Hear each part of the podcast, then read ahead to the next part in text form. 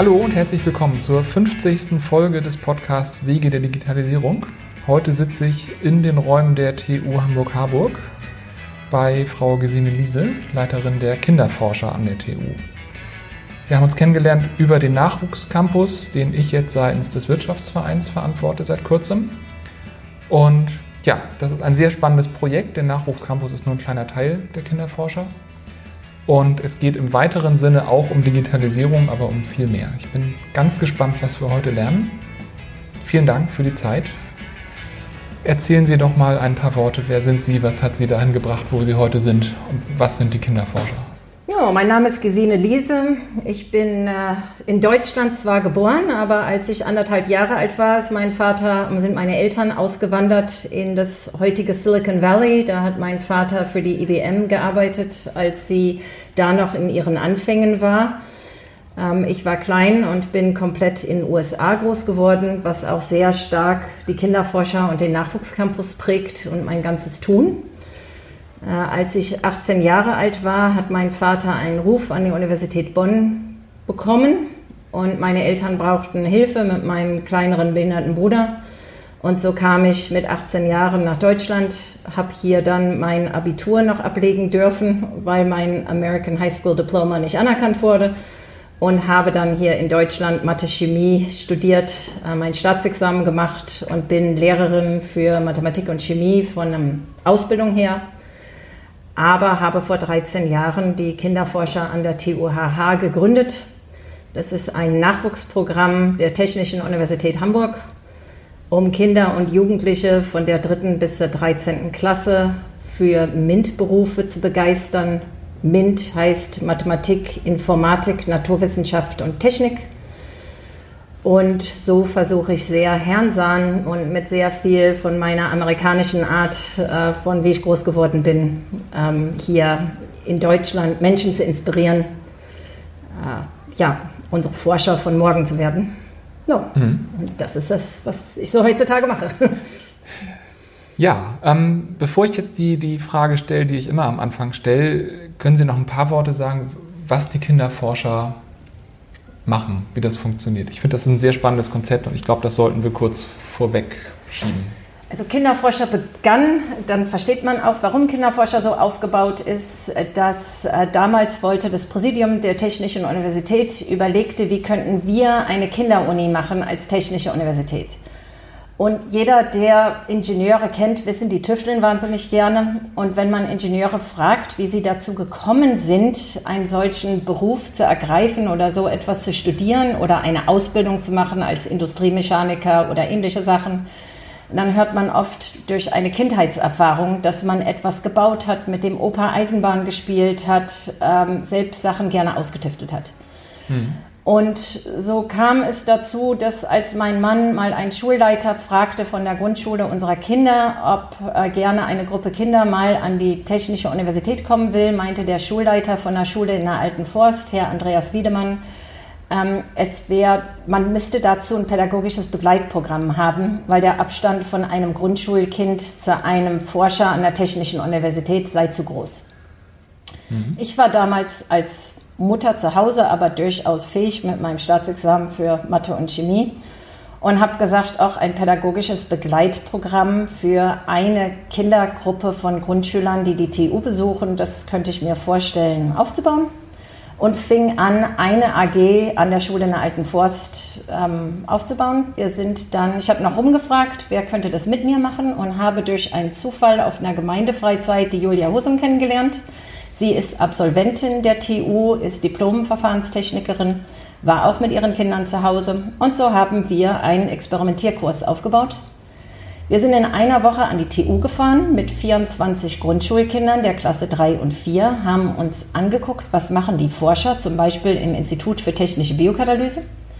Und dann hatten wir immer eine Woche Zeit, was könnten wir nächste Woche mit den Kindern im Experiment machen dass sie dann so ein Thema auch Herrn noch näher gebracht bekommen in der Schule. Und das ist Biokatalyse. Kennen wir das? So ein schweres Wort. Ja, wir alle kennen es von der Hefe. Wer isst nicht mhm. gerne Brot? Wer isst nicht gerne Pizza? Und äh, das wird mit Hefe hergestellt und das ist ein ganz typischer Biokatalysator. Also mhm. haben wir in der Woche drauf in der Schulküche ganz viele Gläser und Schüsseln zusammengesucht und haben eine Versuchsreihe gemacht, was bringt die Hefe im Teig eigentlich zum Gehen. Und so haben wir verschiedene Institute der TU besucht und haben dann immer anschließend überlegt, was für ein Experiment könnten wir dafür entwickeln. Mhm. Nach einem Jahr, wo wir das gemacht haben, zwei Kurse, ähm, hat die TU gesagt, klasse, toll, wir hätten gerne, dass nächstes Jahr fünf dieser Kurse in Hamburg laufen. Nun hatten wir beide Kinder und wussten gar nicht, wie wir das so machen sollten. Und dann haben wir den Sommer über gesagt, okay, wir schreiben das zusammen, wie wir es gemacht haben, ähm, bringen, stellen Material zusammen, bringen das den anderen Schulen und dann können Lehrer der anderen Schulen das auch machen, was wir machen. Die Grundschullehrer haben zwar in Hamburg meistens kein naturwissenschaftliches äh, Studium hinter sich, aber wir haben gesagt, wenn wir das ganz allgemein verständlich machen, wie Was ist was Bücher, dann kann das jeder, weil wem gefällt nicht Sendung mit der Maus, wem gefallen nicht Was ist was Bücher. Also machen wir es in dieser Art. Gehen immer von einer Alltagsfrage aus. Eine Alltagsfrage traut sich jeder zu, sei es ein mhm. Grundschullehrer oder ein Schüler. Ja, und Daraus ist dann Bottomline Kinderforscher entstanden. Ganz viele Alltagsfragen von dem Alltag über das Experimentieren bis hin zu, was macht die Forschung an der Technischen Universität. Irgendwann konnten wir gar nicht mehr so viele Kinder an die TU bringen und dann haben wir überlegt, wir haben unsere Experimentierkisten, wir haben Ausleihexperimentierkisten erstellt, haben wir so gemacht, dass die auch alle ohne die Besucher an der Technischen Universität funktionierten. Und so haben wir Programme aufgebaut mit 300 Ausleih-Experimentierkisten, die man einfach vor Ort in seiner Schule oder in seinem Mädchentreff oder wo immer man gerade ist, in jedem Raum durchführen kann mit 24 Kindern. Und man kann dann einen Experimentierkurs einfach vor Ort machen oder man kann das kombinieren in einem Projekt Experimentieren und Forscher, was wir haben, wo man zwischendurch auch Exkursionen an die Technische Universität macht.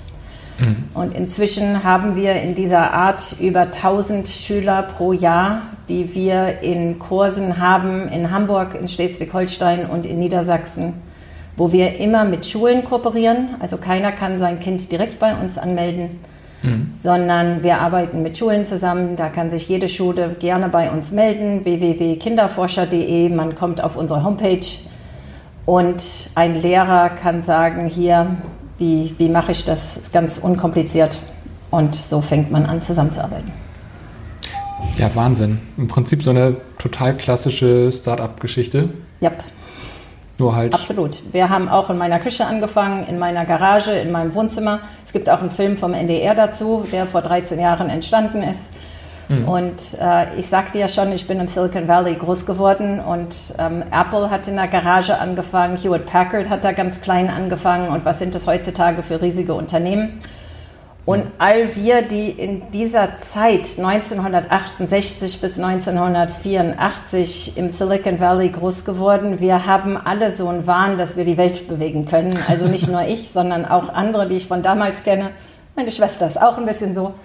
Mhm. Und äh, von dem her, ja, daher, ich möchte gerne die Welt verändern, ich möchte wirklich gerne was für die Welt tun. Und daher habe ich das Kinderforscherprogramm aufgebaut. Wie gesagt, in unseren Projekten haben wir so 1000 Schüler im Jahr. Aber so komme ich dann auch schnell zum Thema Digitalisierung. Auch da habe ich überlegt, wie können wir über die Grenzen der Metropol Hamburgs hinauskommen. Und da haben wir vor gefühlt drei oder vier Jahren ähm, hörten wir hier an der Technischen Universität, dass die Hamburg Open Online University ins Leben gerufen wurde und dass da Early Birds gesucht werden für digitale Projekte.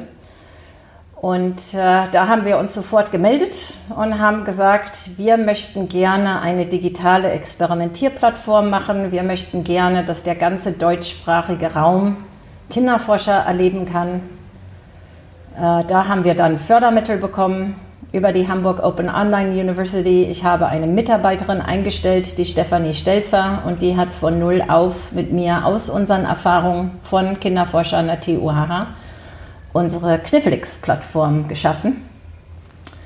Und da unter www.kinderforscher.de-knifflix kann man ganz viel experimentieren, man kann kleine Videos sich angucken, man kann Mitarbeiter der Technischen Universität kennenlernen, man kann Studenten der Technischen Universität kennenlernen und fragen, wie kommt man eigentlich dazu, dass man ein Schüler war und wie kommt man auf die Idee, sowas wie Bioverfahrenstechnik zu studieren. Ähm, oder auch ein Absolvent, wenn ich jetzt hier studiert habe und ich habe sogar promoviert, ich habe meinen Doktor gemacht, was kann ich dann danach machen und wie fühlt sich das an? Mhm. Ähm, wir sind in Labore gegangen und haben geguckt, woran forschen die äh, promovierenden Studenten. Und äh, wie gesagt, unser Vorbild dabei ist Sendung mit der Maus. Ich mhm. hörte, das Durchschnittsalter von Sendung mit der Maus ist 40 Jahre. Und äh, ja, das ist auch mein Ziel bei Kniffelix. Also es ist ein Programm, was so verständlich gemacht ist, dass es kinderleicht ist. Es ist für Kinder ab acht Jahre geeignet. Aber Erwachsene lernen ebenso viel äh, bei dem Programm, genauso wie die Lach- und Sachgeschichten äh, bei Sendung mit der Maus. Mhm. Nur, dass das halt interaktiv ist. Ähm, wenn ich Fernsehen gucke, sitze ich vor einem Fernseher. Wenn ich die Knifflix-Plattform aufrufe, dann gibt es da erstmal ein kleines Video von zwei, drei Minuten, um mich an eine Alltagsfrage heranzubringen. Zum Beispiel, was für ein Pizzatyp bist du? Hast du lieber eine harte und knusprige Pizzaboden oder hast du lieber einen fluffige, weichen Pizzaboden? Und äh, wie macht man eigentlich Hefeteig? Und äh, so beginnt das Ganze. Man wird dann weg vom Computer geschickt in die Küche und soll das mal ausprobieren. Man soll zurückkommen und kann sein Lieblingsrezept für Pizzateig, wenn man möchte, auch posten. Man muss mhm. das nicht. Man kann auch Fotos von wie man seinen Teig macht oder wie der aussieht oder wie die perfekte Pizza aussieht machen.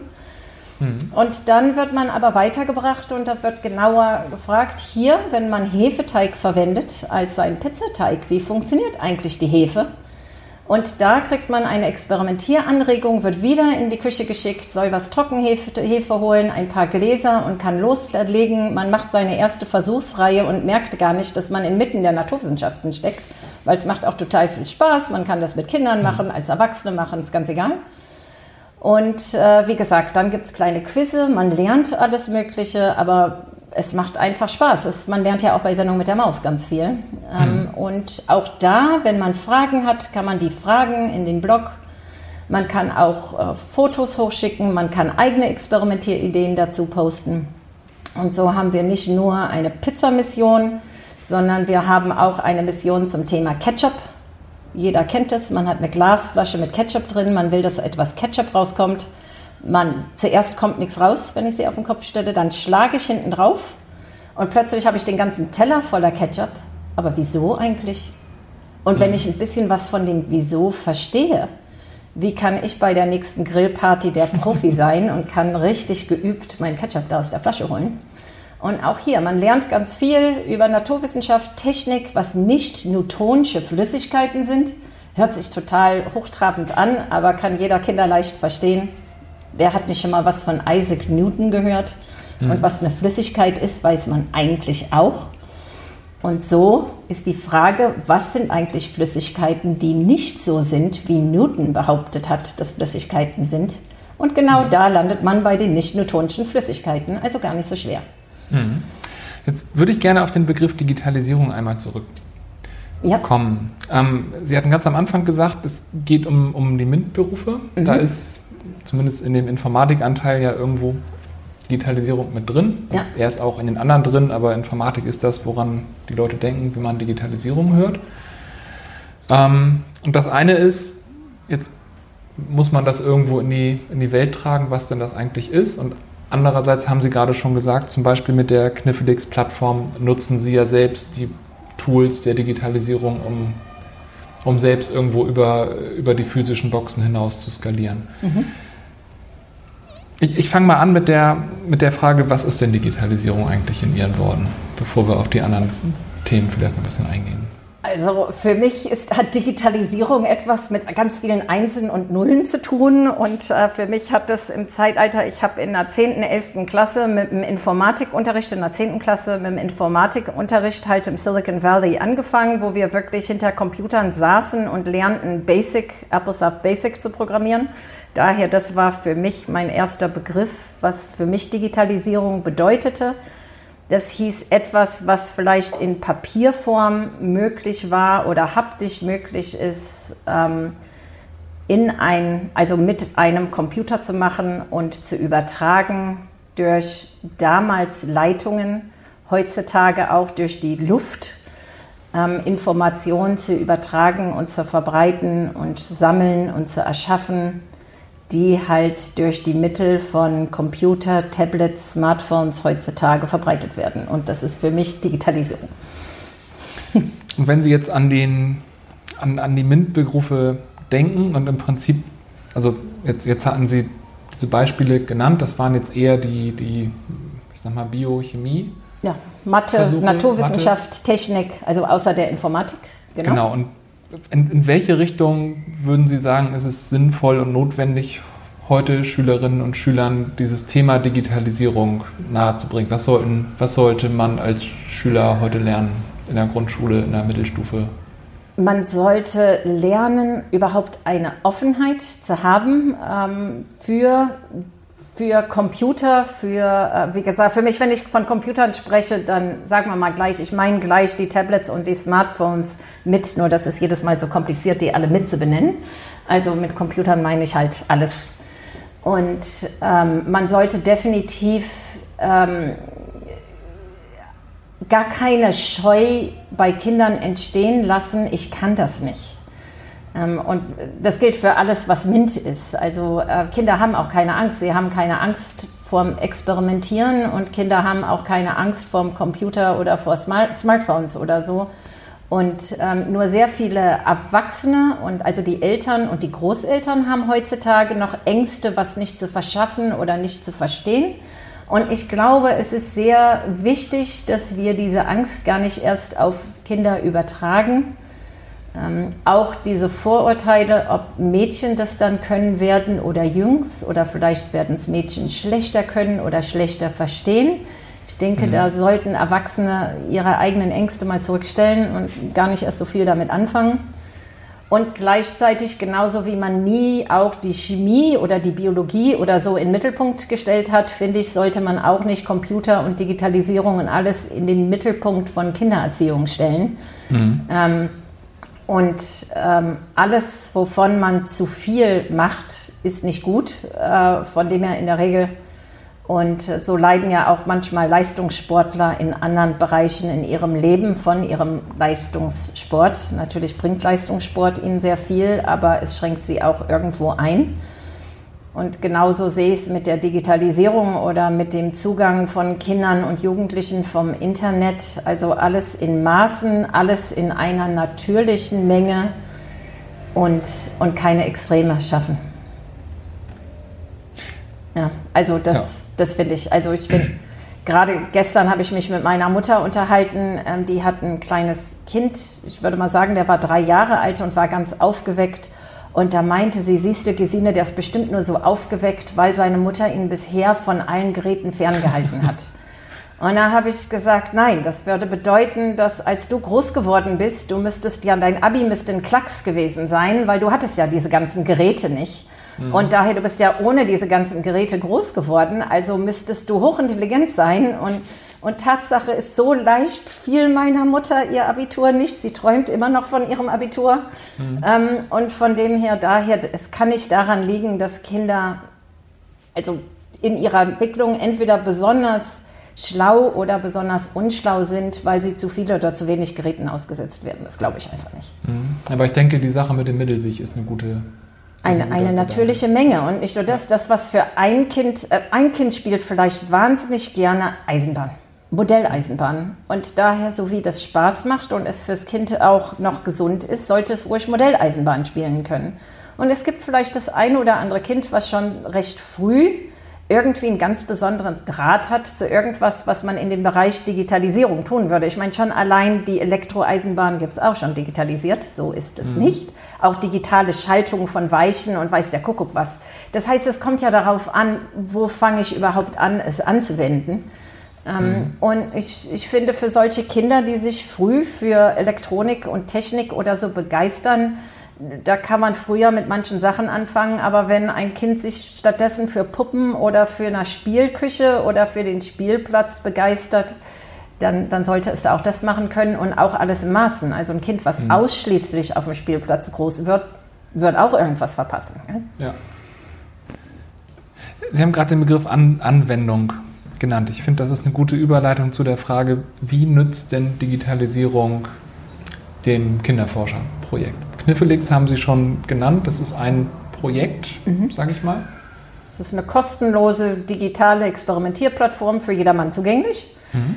Das ist die eine Möglichkeit. Zweitens, wo, was wir schon seit recht langem haben, ist natürlich unsere Homepage, also www.kinderforscher.de, womit wir versuchen, mal kriege ich Bewerbungen von Menschen, die sehen, wir haben eine Stelle ausgeschrieben oder wir haben immer wieder öffentliche Veranstaltungen, wo man mit der ganzen Familie kommen kann, zum Beispiel demnächst am 5. Juni 2019 ähm, hier an der TU um 17 Uhr. So können Menschen darüber auch erfahren.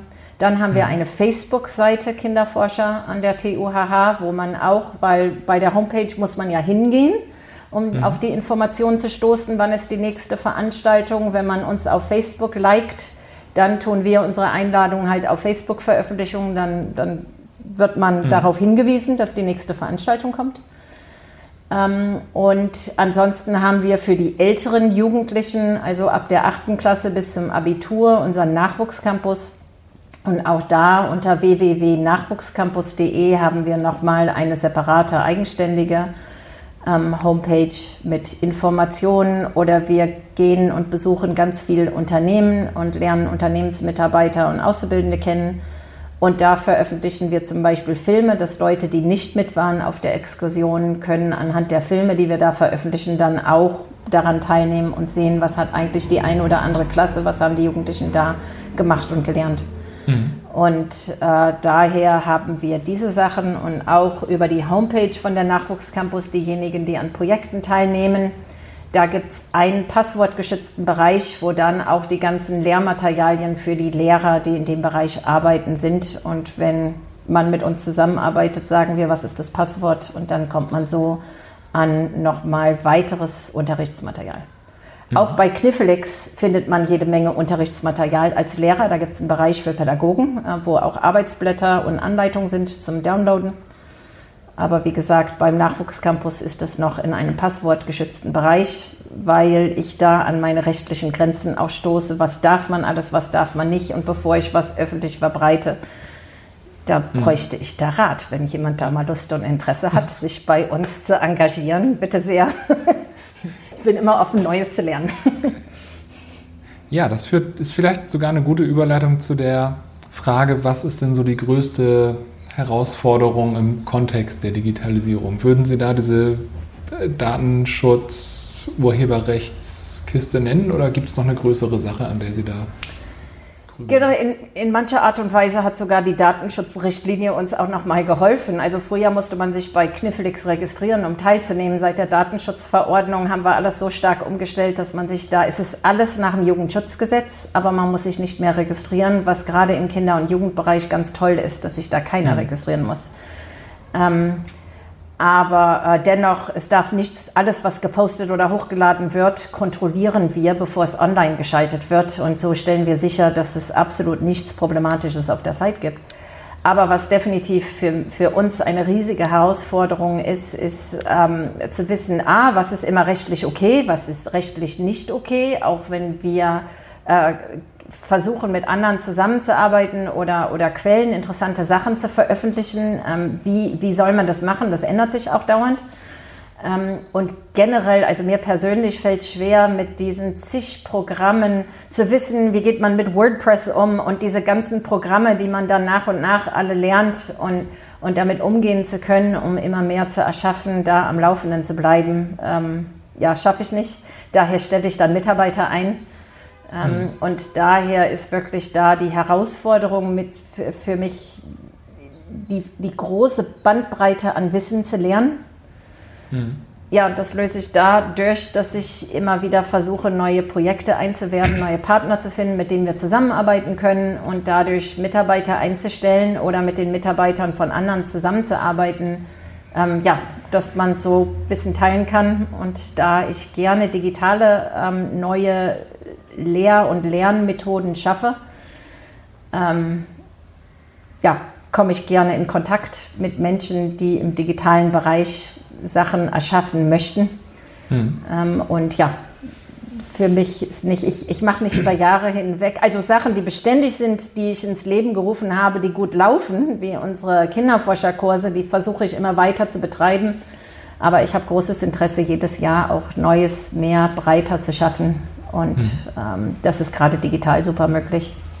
Wie würden Sie da empfehlen, wie man sich auf dem Laufenden halten kann? Gibt es da besondere Quellen, die Sie gerne nennen und empfehlen? Äh, also, dass ich Neues lerne. Ich selbst lese immer noch gerne Bücher, wobei ich lese die Bücher durchaus digital dann, also auf meinem, auf meinem Smartphone oder auf meinem iPad. Ein Buch, was ich da ähm, sehr inspirierend finde, ist Creating Innovators. In diesem Buch sind auch so QR-Codes. Da kann man dann auch die Leute, die diese Artikel geschrieben haben, näher kennenlernen. Ähm, bei den Creating Innovators geht es darum, wie kann man heutzutage äh, Kinder erziehen und Angebote machen, dass, dass die, die Kinder von heute die, die Erfinder und Schaffer von morgen sind, gerade in dieser schnelllebigen Zeit und wie gesagt, das Buch finde ich sehr faszinierend und, und regt mich immer an. Mhm. Ansonsten bin ich jemand, der sehr gerne vernetzt ist, sich halt auch einfach mit Leuten also unterhält. Und ähm, ja, eine Person hier in Hamburg gibt es die Petra Vorsteher, also die ist CAO bei Smarto, ähm, einem Mobile-Unternehmen hier in Hamburg und in San Francisco. Wir haben uns kennengelernt in San Francisco in ihrem Unternehmen, was sie dort mit dem Ragnar Kruse, also ihrem Lebenspartner, zusammen gegründet hat. Ähm, und die hat mich schon mit ganz vielen Menschen zusammengebracht. Ich habe schon ganz viele Vorträge gehalten, ähm, gehe überall rum, komme so mit Menschen in, in Austausch, äh, Vernetzung. Ähm, dann eine andere tolle Quelle, wo ich viele Ideen und wo wir viel zusammenarbeiten, ist in dem ähm, MINT-Forum von Hamburg. Es gibt unter www.mintforum.de, das ist die Vereinigung von allen möglichen Lernort, außerschulischen Lernorten hier in Hamburg. Ähm, und all wir Macher von MINT-Projekten ähm, ja, sind zu finden auf dieser ja, Art Homepage. Mhm. Das wird unter anderem vom Körperforum, von der Joachim Herz Stiftung, vom LI Hamburg ähm, mindestens betrieben. Mhm. Und äh, die Körperstiftung ist aber auch dabei, solche regionalen MINT-Regionen anderswo in Deutschland aufzubauen und so mit der Zeit die alle zu vernetzen. Mhm. Ähm, und das ist auch ähm, im Jahr, es gibt immer zwei Netzwerktreffen im Jahr. Also wer Interesse hat, kann sich da ähm, melden und sich auch anmelden für den Newsletter. So erfährt man dann davon. und wie gesagt, das, ja, da gibt es ein Mint Bar Camp zum Beispiel demnächst im September. Äh, da wird man auch unter dem Mint Forum, im Mint Forum darüber informiert. Das sind so diverse Orte, wo ich mich so informiere. Ja, spannend. Das MINT-Forum kenne ich noch nicht. Das muss ich oh, mir auf jeden Fall Das sollten Sie kennenlernen, unbedingt. Ja. ja. Das ist eigentlich die letzte Frage immer, ob Sie jemanden kennen, den Sie gerne hier im Podcast hören würden. Ich gehe fast davon aus, dass die Petra Vorsteher da schon der Kandidat wäre, oder? Genau. Petra Vorsteher ist der ähm, Ambassador, der Hamburg Ambassador zu Silicon Valley. Und äh, sie ist auch, ähm, und somit hat wahnsinnig viele Firmenkontakte im Silicon Valley, kennt da sehr viele Menschen, kennt hier in Hamburg sehr viele Menschen und hat da schon sehr viel also geschaffen. Sie ist auch also hier mit der Technischen Universität ähm, leitet sie zusammen ein Alumni-Chapter und mhm. äh, hat auch sehr enge Kontakte ähm, hierhin und äh, wie gesagt, eine ganz spannende Frau kennenzulernen, auch immer ganz toll. Frauen in der IT und sie hat auch schon sehr viele Frauen dazu bewegt, ähm, Richtung IT zu gehen und mhm. ist auch ein Kooperationspartner in unserem Nachwuchscampus-Projekt schon seit vielen Jahren. Ah, Durch eine Begegnung in San Francisco. Das finde ich immer so ganz genial. Man lernt sich in San Francisco kennen und arbeitet dann hier in Hamburg zusammen. Das, so soll es sein. Ja, International. ja, dann werde ich mal versuchen, Sie möglichst schnell vors Mikro zu kriegen, dass ja. eine der kommenden Episoden dann mit ihr stattfindet. Ja, würde mich freuen. Ich bin dann dabei als Zuhörerin. Ja, perfekt. Ja, ganz vielen Dank. Ja. Ich würde sagen, das war ein sehr spannendes Interview wieder. Ähm, ja, das war das 50. Interview im Podcast Wege der Digitalisierung mit Gesine Liese vom Kinderforscherprojekt der TUHH. Ganz vielen Dank für das Interview. Ich danke. Hat Spaß gemacht, sich zu unterhalten. Ja, dann ähm, hoffe ich, dass es auch Spaß gemacht hat zuzuhören. Alle Quellen, die wir genannt haben im Laufe des Gesprächs, verlinken wir wie immer unter dem Artikel wege der Digitalisierung.de. Das hier ist das 50. Interview. Ähm, teilt das Ganze gerne wie immer in den sozialen Netzwerken, ähm, schreibt mir E-Mails, kommentiert auf dem Blog und ja, hoffentlich bis bald zum nächsten Mal.